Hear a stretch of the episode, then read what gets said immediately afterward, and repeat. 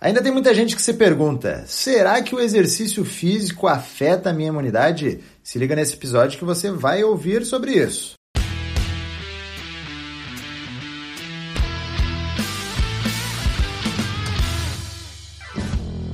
Fala pessoal, aqui é a Karen Hills. Eu sou o Rodrigo Constantino. E esse é mais um episódio do Conexão Saúde Performance, o podcast que estreita caminhos entre a sua saúde e a sua performance. Então, em tempos de pandemia, né, essa pergunta vem muito mais à tona. Claro que a relação entre exercício físico e imunidade não é de hoje, é, é desde sempre, mas ela veio muito mais à tona com a questão da pandemia e se perpetua ainda porque a pandemia não passou e a gente precisa conversar sobre isso. O exercício físico, ele basicamente ele, ele é modulado por um estresse e por recuperação. A gente precisa dar estímulos e recuperar o corpo desses estímulos para poder evoluir e dar uma sequência, né? Mas o que a gente tem que entender é que um desequilíbrio nisso pode sim afetar um pouco na minha imunidade. Mas como a gente vai ver. Pois é, então quando a gente pensa em relação de intensidade, volume, essas relações que a gente sempre fala aqui do exercício físico, a gente tem que entender no quanto isso pode vir a influenciar na manutenção da minha imunidade. Já que toda vez que eu acabo dando um estresse para o corpo, e o exercício físico é um estresse, tá? Ele é um estresse, via de regra, controlado, que a gente quer dar ao nosso corpo, né? Já que ele está bem isolado dessa forma, né? A gente consegue controlar ele bem para que a gente possa então depois de um tempo se recuperar, né? É assim que funciona basicamente o exercício e a supercompensação do, das nossas atividades, né? A gente vem, dá, faz um esforço, acaba abaixando um pouco a nossa capacidade de produzir aquele esforço novamente, tá? Por conta de fadiga e outros fatores, a gente vai se recuperando para que no futuro a gente consiga atingir novos patamares de execução, tá? Então pensando nesse estresse, quanto maior for fazer esse estresse no meu corpo, né? Então, quanto mais vigoroso for o meu exercício, tecnicamente mais eu estaria dando um, um, uma sinalizada na minha imunidade, tá? De forma negativa para a imunidade. Então, é, eu abaixaria um pouco a minha imunidade de acordo com o meu processo, né? Os processos todos que acabam sendo gerados de acordo com a intensidade, o volume, a minha carga de treinamento. É, e quando acaba acontecendo esse desequilíbrio, sim, o nosso corpo acaba sentindo, tá? Um exemplo clássico, provavelmente uh, muitas pessoas não têm acesso a essa informação, mas vamos supor aqui um maratonista termina uma prova muito extensa que exige muito do corpo. É até normal ele ficar uh, parecendo que teve um resfriado, além de ficar todo dolorido, claro, mas parecendo que teve um resfriado porque baixa muito uh, a imunidade. Foi um estresse muito grande. E claro, ele vai precisar de um período para se recuperar. Isso até acaba acontecendo bastante nesse meio. Então, o equilíbrio entre o que eu oferto ao meu corpo e o que eu preciso, uh, o que eu preciso para acabar recuperando, ele precisa ser bem organizado, tá? Porque existem as adaptações agudas, existem os efeitos agudos e um deles pode ser sim a baixa da imunidade, mas o que importa mais são as adaptações crônicas, tá?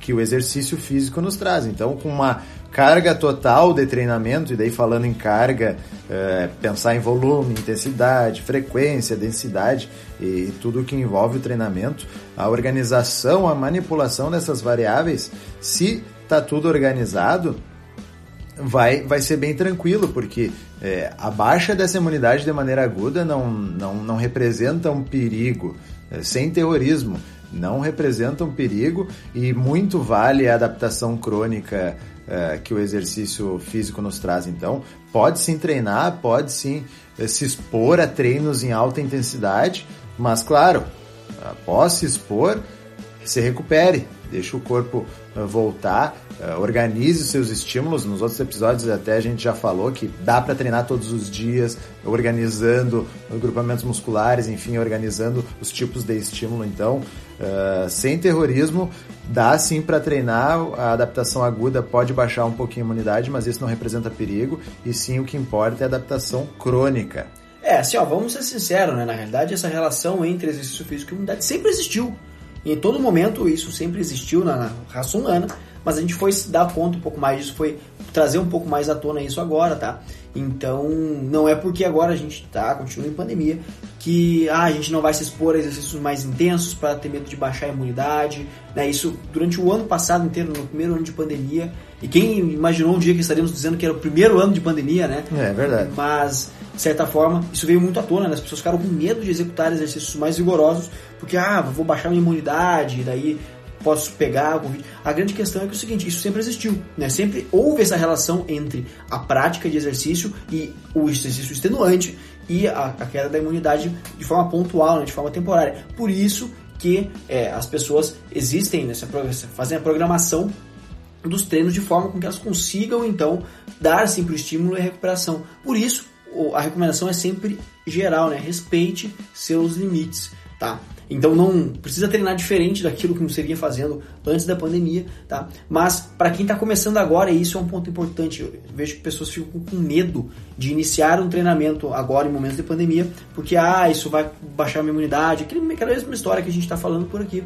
E na verdade, a grande questão é respeitar os limites. É sempre fazer aquilo que a gente consegue fazer com o material que a gente tem possibilidade de fazer, dando o devido descanso que a gente pode dar, tá? Então, claro, se eu nunca corri uma quadra, eu não vou querer tentar correr uma maratona amanhã, tá? Isso não faz muito sentido. Agora, se eu nunca corri uma quadra e eu quero tentar correr então meia quadra, isso parece fazer um pouco mais de sentido do ponto de vista organizacional do treinamento ou de outros variáveis, tá? A gente tem que sempre pensar nessa continuidade e que o processo ele é paulatino, ele é sequencial. Se a gente tentar fazer tudo uma vez só, aí sim tem problema.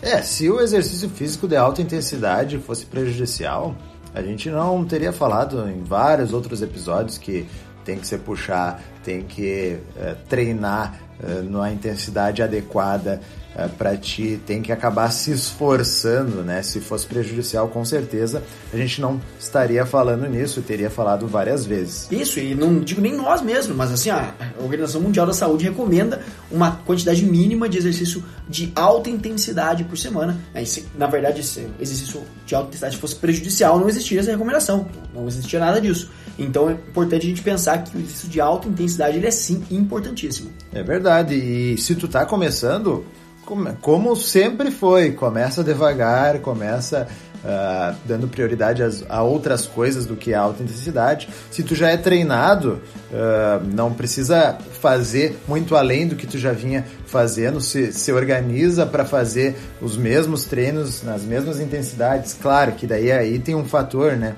Uh, quem usa quem usa e está em local que precisa usar máscara Sim, vai ter um impeditivo, vai ter algo que diminui um pouco a tua performance, então tem que organizar pensando nessas coisas, mas não pensando que a imunidade vai baixar e, e daí eu vou ficar mais suscetível a, a, outras coisas, mas sim pensando que eu preciso ter um equilíbrio entre o meu estresse e a minha recuperação para sim eu evoluir no treino, para sim eu evoluir de forma física geral. Exatamente. Então sempre mantenha a recomendação e sempre faça a atividade física que só a longo prazo só te traz benefícios, tá?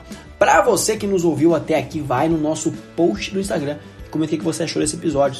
Aproveita e passa lá no nosso Instagram pessoal, o arroba R Constantino underline arroba e deixam uma mensagem legal lá para nós que energia positiva é sempre muito bom.